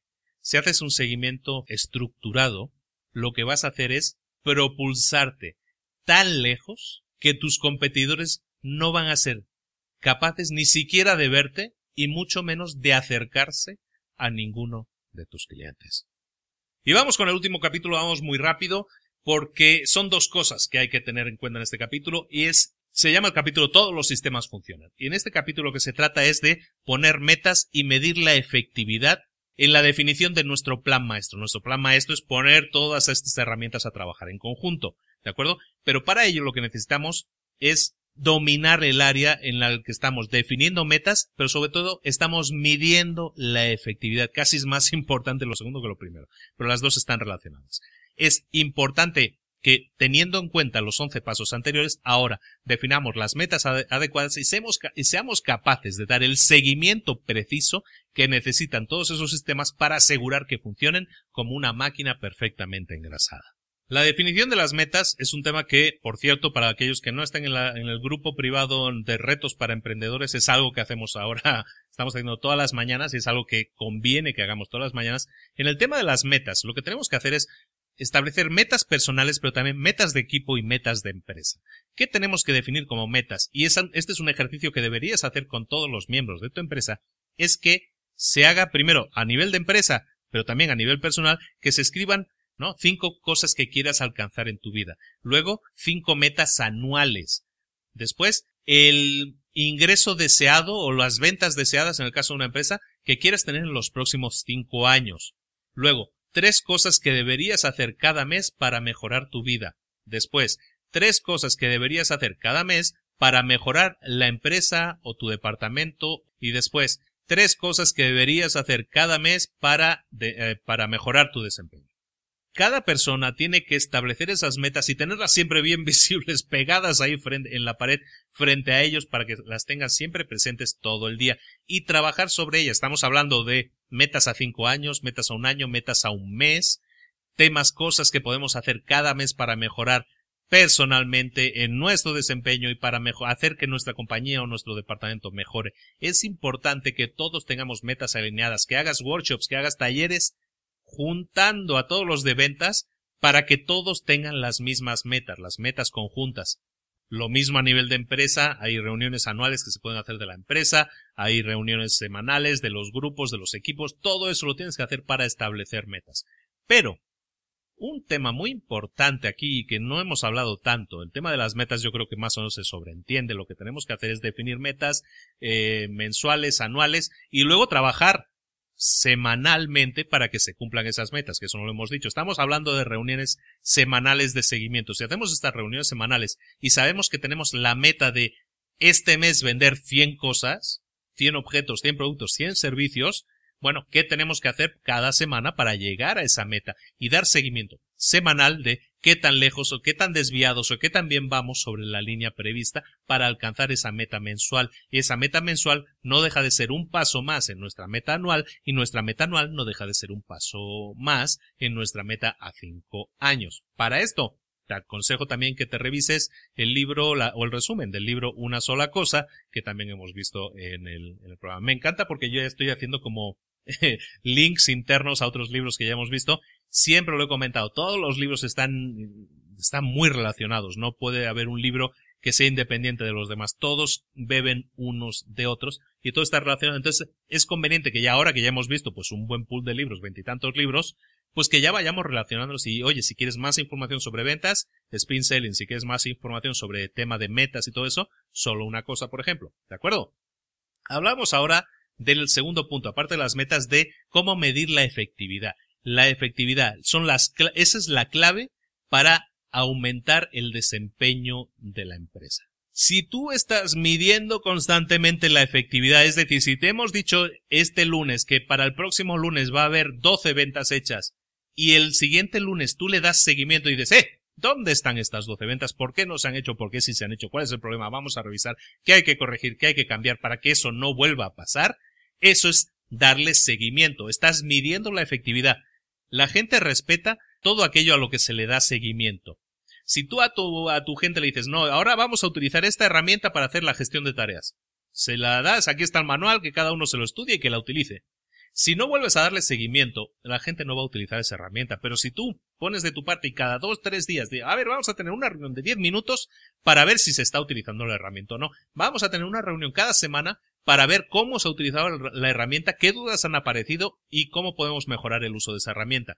Si esto, seguimiento, que es con el uso de una herramienta, pero también con los resultados de ventas o con el, si un cliente, si uno de ventas tiene que hacer X cantidad de llamadas, pues ver que las haya hecho y qué ha pasado con esas llamadas, quién atendió, qué datos conseguiste, con quién hablaste, con quién no hablaste, si de cada llamada que tenga que hacer o de cada tarea, da igual que sea una llamada o lo que sea, de cada tarea que uno ha hecho, hay un resultado tangible en, la medida que es un seguimiento, entonces la gente sabe que esa cosa va en serio. Y si tú le dices, no, es que el próximo lunes te voy a exigir esa hoja llena y si no me vas a tener que dar explicaciones. Tú en esa hoja vas a poner, oye, pues mira, por ejemplo, el de ventas, ¿no? Y es un ejemplo que viene en el libro.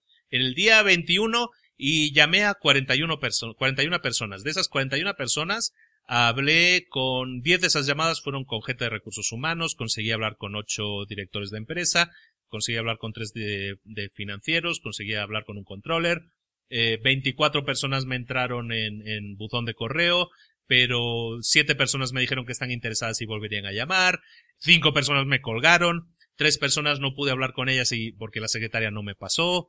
Entonces, al final, tú estás retransmitiendo tus tareas de todo ese día. Hiciste 41 llamadas, perfecto, pero de esas 41 llamadas tienes un desglose perfecto de lo que pasó de lo que obtuviste o de lo que no, según las metas de esa, de esa tarea. Entonces, si tú al lunes siguiente te presentas delante de tu jefe, este es mi informe, el jefe va a ver, ah, pues sí, mira, estoy viendo una tendencia, por ejemplo, y el jefe puede corregir, oye, mira, pues estoy viendo que nos está costando mucho pasar de la secretaria. ¿Qué tenemos que cambiar? Vamos a hacer una práctica. ¿Qué es lo que está pasando normalmente cuando llamamos y aparece una secretaria? ¿Cómo podemos corregirlo?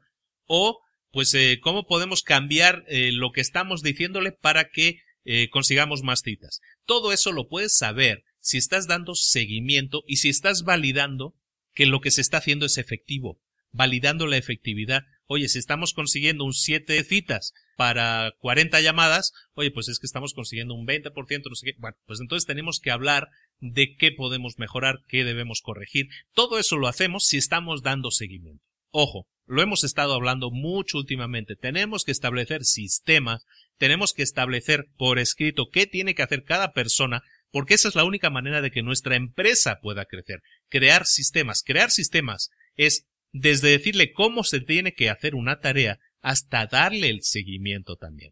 Darle el seguimiento es sumamente importante porque si lo vemos aquí plasmado en el ejemplo del libro es una Excel en que salen unos números que son lo que yo te acabo de decir hace un momento. Entonces, si yo veo que este proceso funciona pero tiene cosas que no están funcionando al 100%, yo me puedo sentar en esa misma reunión con los eh, de ventas y decirles, vamos a ver, vamos a practicar cómo se están haciendo esas llamadas. ¿Por qué no estamos consiguiendo X o Y resultados? Todo eso parte de tener facilidad para analizar, para evaluar cómo se están haciendo las cosas. Si lo tenemos y luego le damos seguimiento y lo evaluamos, vamos a poder corregir el rumbo, mejorar todavía más nuestros procesos y por lo tanto ser más efectivos. Otra forma de medir la efectividad, incluso aumentar la, efectividad, sobre todo en temas de ventas, se utiliza mucho, pero también en temas de producción, es el crear concursos, el poner a competir a los equipos. Lo hemos comentado antes por encima, si tú tienes un equipo de ventas de 10 personas y hay dos que son muy buenos, lo que tienes que hacer es analizar qué están haciendo ellos también, que el resto del equipo no está haciendo tan bien, captar lo que están haciendo y establecer un sistema, un procedimiento de cómo actuar para ser más productivos y de esa manera no tener a dos muy buenos y a ocho muy malos, sino a tener a diez muy buenos. Eso aumenta exponencialmente tus resultados. El ejemplo que ponen en este libro es una referencia a otro libro que también hemos, hemos revisado, que es el de Piense y hágase rico. En el libro de Napoleón Hill se establecía que Henry Ford, el, el señor de Ford, el, el que inventó el motor de explosión, todas estas cosas, el de los coches, tenía una fábrica, ¿no? Y tenía dos equipos que trabajaban 12 horas cada día, ¿no? El de día y el de noche. Él, para aumentar la productividad, hizo lo siguiente. Fue a la fábrica y en medio de la fábrica, en un área libre, pintó un 6 en medio de la fábrica. Un 6 bien grande. Cuando llegó el turno de la noche, le preguntaron al señor Ford, oiga señor Ford, ¿qué significa ese 6 que ha puesto ahí? Y él les dijo que ese era el número de coches que había construido ese día el equipo de día, el equipo diurno. A la mañana siguiente, llegó y se dio cuenta que el equipo nocturno había construido siete coches. Entonces, ¿qué hizo? Pintó encima del 6, pintó un 7. Inmediatamente, cuando llegó el equipo de día y se enteró de que los de la noche habían hecho 7, porque aparte Henry Ford les dijo, oye, habéis hecho 6, los de la noche ya están haciendo 7, que lo sepas, ¿eh? Inmediatamente los del día se picaron y se, pusieron a competir con el equipo de la noche a ver quién hacía más coches. ¿En qué resultó eso? En que aumentó la productividad de la empresa porque todos trabajan con más ganas simplemente por el tema del ego. Que tocar el tema del ego también es muy importante y ese es un buen ejemplo. En resumen, para tener una máquina perfectamente engrasada, una máquina de ventas definitiva, tenemos que aportar todos en una empresa y tenemos que poner todos los sistemas y todo lo que podamos, lo que tengamos a nuestra disposición a trabajar para que esos resultados se produzcan. Al final del libro hay un ejemplo en el que Chet Holmes habla de que fueron, eh, eran editores de una revista que era solo para abogados y solo se editaba, solo se publicaba en el estado de California. Chet Holmes explica en el libro que les costaba mucho conseguir que los anunciantes se anunciaran en esa revista porque pues era una revista de alcance limitado, solo de un alcance estatal no era alcance de todo el país. Entonces les estaba costando mucho. Era una revista solo para abogados. Crearon una pieza informativa que se llamaba Cómo vender más en el mercado legal. Esa pieza informativa se la enviaron a todos los anunciantes, a sus 100 anunciantes soñados que ellos quisieran que se anunciaran en su revista y que ninguno se anunciaba en su revista. Entonces crearon una pieza informativa es cómo dominar o cómo tener éxito en el mercado legal. Evidentemente, la gente seguía sin creer, y bueno, pues que sigue siendo una cosa de alcance local. Lo que hicieron fue investigar más datos de mercado y se dieron cuenta de algo muy interesante. En California, que es donde estaba la revista, es el estado, y así lo definían, el estado que lidera la nación. En, mientras que en, en, cualquier otro estado la media de abogados es de 15.000 abogados, en California la media de abogados es de 150.000. Entonces hay una gran diferencia. Eso quiere decir que, hay alcan que alcanzas en un solo, una sola revista estás alcanzando la, el equivalente a 10 estados de media, ¿no? Entonces lo que hicieron, y esto es aplicar los 12 pasos todos juntos, y este es el ejemplo en el que vamos a ver aplicados los 12 pasos y con eso vamos a terminar, es lo siguiente. En el paso 1, estudiaron cuál es su posición estratégica, su mejor estrategia posible.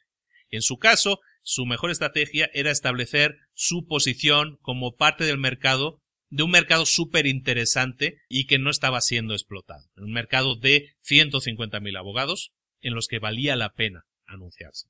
El segundo paso, establecieron su posición como los líderes en el mercado para revistas de abogados. Su opción es la opción mejor para anunciarse y llegar, tener alcance a todos esos abogados. Lo siguiente que hicieron, el paso 3, es crear una información educacional, una orientación, es lo que hablábamos de cómo triunfar en el mercado, y se la hicieron disponible como la primera oferta que le enviaban a cualquiera de las personas que querían que se anunciaran con ellos. En el paso 4 es eh, lo que hablábamos. Montaron su lista de los 100 clientes soñados y los empezaron a bombardear, según lo que hemos visto precisamente en el capítulo de hoy, se empezaron a bombardear de la manera eh, definida, con frecuencia, incansables, hasta conseguir que primero consumieran la información y lo segundo, que consiguiéramos una cita con ellos o que pudiéramos llegar a venderles una página, un anuncio. El paso 5 era entrenar a su equipo de ventas precisamente para evitar hacer las ventas directamente, que es la tentación que tiene cualquier vendedor. Cuando tienes a un cliente al teléfono, tengo que cerrar la venta, tengo que cerrar la venta, tengo que cerrar la venta y entrenar, hacer mucho entrenamiento, entrenamiento semanal para que los vendedores supieran que lo que tenían que vender es información para conseguir posicionarse en una posición de preeminencia. El paso 6 es que trabajó sobre la gestión de tiempo de todas las personas, estuvo dándole seguimiento incansable a todas las personas involucradas en el sistema, siempre dándoles listas de tareas a, a, realizar y luego dándoles seguimiento de cuál había sido la efectividad de las tareas que se les habían asignado. Ese era el paso 6. El paso 7 era entrenar al personal en los siete pasos para conseguir una venta, pero entrenarlo en detalle y hacer prácticas con cada uno de ellos para que todos dominaran el proceso de los siete pasos para una venta, que también hemos visto hoy, por cierto. El siguiente paso fue machacar constantemente todos los procedimientos de seguimiento, que son los 10 que también hemos visto hoy, y ponerlos en práctica para que todo ese equipo estuviera dándole seguimiento de la manera que estuviera creando nuevas oportunidades, más y más oportunidades para relacionarse, para crear una relación amistosa, para construir relaciones de futuro con todas las personas con las que estamos interesados en trabajar. El paso 9. Trabajó muchísimo el tema de las presentaciones en shows en vivo, en ferias, en exposiciones, montando fiestas, montando eventos que partían de esas ferias a los que invitaban a todos los asistentes. Al final, lo que hicieron fue montar su propia feria, su propia exposición para todos los anunciantes, en las que daban premios, en las que celebraban a los ejecutivos del año, en las que creaban su propio show, que era básicamente celebrando a todas las personas que estaban invirtiendo en ellos. Ese era el nivel. El paso 10 es que siguieron ofreciendo servicios adicionales no solo para sus clientes, que también, o sea, incluso tenían servicios para ayudar a ejecutivos a cambiar de trabajo, para que pudieran cambiar a empresas de otros anunciantes. Imagínate, tú eres el, el ejecutivo de ventas de la empresa A y te anuncias conmigo. Si tú me dices, sabes que quiero cambiar de trabajo, y tú le dices, sabes que te voy a presentar con la empresa B, porque yo los conozco, trabajan también con nosotros. O sea, ese tipo de servicio de recolocación de ejecutivos, ellos también lo estaban haciendo en esa revista. ¿Por qué? Porque estaban generando esas relaciones personales con el seguimiento que hemos visto. O sea, todo eso generaba relaciones, relaciones, relaciones. Aunque un ejecutivo se marchara a otra empresa, seguía trabajando con ellos, no se perdía ese cliente. Fíjate en la, en la inteligente de esa gestión, ¿no? El paso 11 es que establecían metas para cada área, para que el desempeño fuera medible y se medía para que se pudiera alcanzar. Y el último paso es, es precisamente ese. Medían, daban seguimiento a toda actividad, tenían concursos, tenían recompensas para la gente que, se desempeñaba mejor y se daba seguimiento puntual y semanal de todos los puntos que afectaban al crecimiento de la empresa y aquel punto en el que, como se llama normalmente, fuera un área de mejora, entonces se hacía una mejora en esa área, se hacía un workshop, un taller que era algo que vimos en el primer capítulo de este libro, se hacía un workshop en el que se trabajaba cómo mejorar en esa área de la empresa. Si te fijas, todo está relacionado. Es como un gran pues estamos hablando, ya estamos terminando, ya, ya terminamos con el libro, ¿no? Pues estamos hablando de, pues aquí nos hemos ido prácticamente la hora y media, estamos hablando de tres eh, horas y pico, casi cuatro horas de información. Lo que te acabo de dar es un workshop completo de cómo hacer que tu empresa sea líder en el mercado, sin más. Todo esto que te acabo de dar son herramientas que si pones en práctica te van a colocar como líder en el mercado. Es un sistema. Hay muchos sistemas. Este es uno pero es un sistema que funciona, funciona muy bien. Este libro se utiliza como base para muchísimos líderes de grandes empresas. Chet Holmes no era, no era un cualquiera, era una persona súper respetada en el mundo de los negocios y su estructura, su forma de hacer las cosas es espectacular. Sobre todo está muy orientada a resultados. Todos los que bebemos de este libro mucho, estamos también orientados a resultados. Eso es algo que puede hacer que tu empresa se diferencie, que tú también te orientes a resultados. Te recomiendo mucho el libro. Empecé diciendo en el primer programa que es un libro nunca traducido al español, no entiendo por qué, pero es un libro espectacular, te lo recomiendo mucho. Creo que puedes, eh, aplicando técnicas que acabamos de revisar aquí muy rápido, puedes cambiar tu vida, básicamente, cambiar el destino de tu empresa, y, obtener resultados espectaculares, sin más y sin exagerar, yo creo que eso es lo que puedes obtener muy fácilmente. Evidentemente, como todo, requiere trabajo.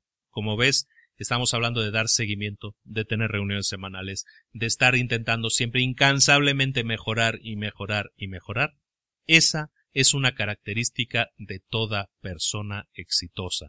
Si tú creas una empresa para sentarte en una oficinita alejado del mundo y esperando que llegue el cheque cada mes. Esto no es para ti. Pero si tú quieres trabajar, porque te gusta trabajar, pero trabajar para ti, trabajar para crear una empresa que puedas hacer crecer, que puedas ser de talla nacional o internacional, todo lo que hemos visto en el resumen de este libro son herramientas que debes dominar. Chet Holmes lo decía en el libro, lo repite varias veces, no se trata de que hagas cuatro mil tareas doce veces. Se trata de que hagas solo doce tareas, pero seas capaz de hacerlas cuatro mil veces. Esas doce tareas, esas doce áreas que tienes que trabajar, son las doce áreas que hemos visto en estos tres capítulos de la máquina de ventas definitiva. Te agradezco infinitamente la atención, espero que haya sido de tu agrado. Cualquier cosa, cualquier duda, la podemos comentar y, y nada, simplemente recomendártelo de nuevo y estaba yo pensando, estaba yo pensando si, si deberíamos hacer algún tipo de taller al respecto. Sería interesante que hiciéramos alguna especie de reunión física, que hiciéramos alguna especie de curso de fin de semana en el que pudiéramos aplicar estos conocimientos, otros conocimientos más, unirlo todo y hacer una sesión de fin de semana, dos días intensivos, 16 horas, en los que trabajáramos en cómo construir una empresa de la mejor manera posible me vino a la cabeza, ¿cómo lo sientes? ¿Sería algo interesante para hacer? A mí me encantaría, me encantaría ser un facilitador de un curso similar y si hay interés, vamos a ver si, si podemos montar algo. Recibo muchos correos de gente de otros países, hablábamos esta semana con una persona de Colombia y yo les decía, tengo unas ganas grandes grandes de ir a Colombia, de ir a Ecuador, tenemos muchos oyentes allá, de generar nuevas relaciones. Quizás un curso así pudiera ser la excusa. ¿Qué te parece la idea? Ah, no sé, la dejo aquí. Igual que fue la idea del grupo de los retos para emprendedores, pues luego se me van ocurriendo ideas, ¿no? Pues no dejo de estar hablando solo durante hora y media. y como estoy en modo creativo, pues eh, luego se me van ocurriendo ideas. Si te parece algo interesante, vamos a pensarlo, vamos a trabajar en ello y vemos qué tan factible sea que nos conozcamos en persona y trabajemos intensivamente en dos, tres días en crear un cambio duradero en nuestra empresa y también en nuestras vidas. Sin más, me despido, te mando un saludo. Luis Ramos, Libros para Emprendedores. Nos vemos la próxima semana. Te mando un abrazo. Hasta luego.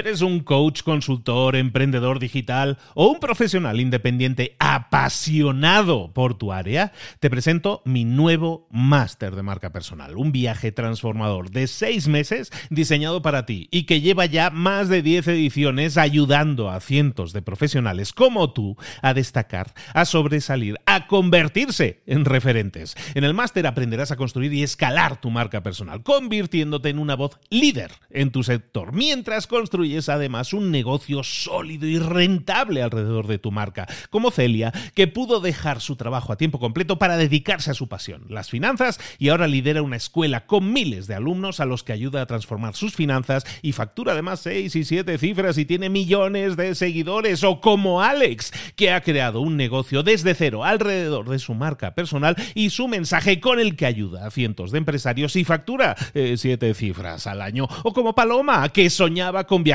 por el mundo y que ahora vive como nómada digital con cientos de miles de seguidores y más de 17.000 alumnos. Gracias al máster, su sueño pasó de ser una idea a una realidad rentable y reconocida. Este es el momento de que tú también dejes tu huella, de influir y de vivir por fin de tu pasión. Visita librosparaemprendedores.net barra marca y descubre muchas más historias de éxito de gente que confió en nuestro método. En junio comenzamos además la nueva generación y añadimos más novedades, más servicios y más soporte que nunca. Únete a la élite de profesionales que ya están cambiando sus vidas. ¿Estás listo? ¿Estás lista para desarrollar tu marca personal y ser nuestra próxima historia de éxito? Pues visita librosparaemprendedores.net barra marca y comencemos.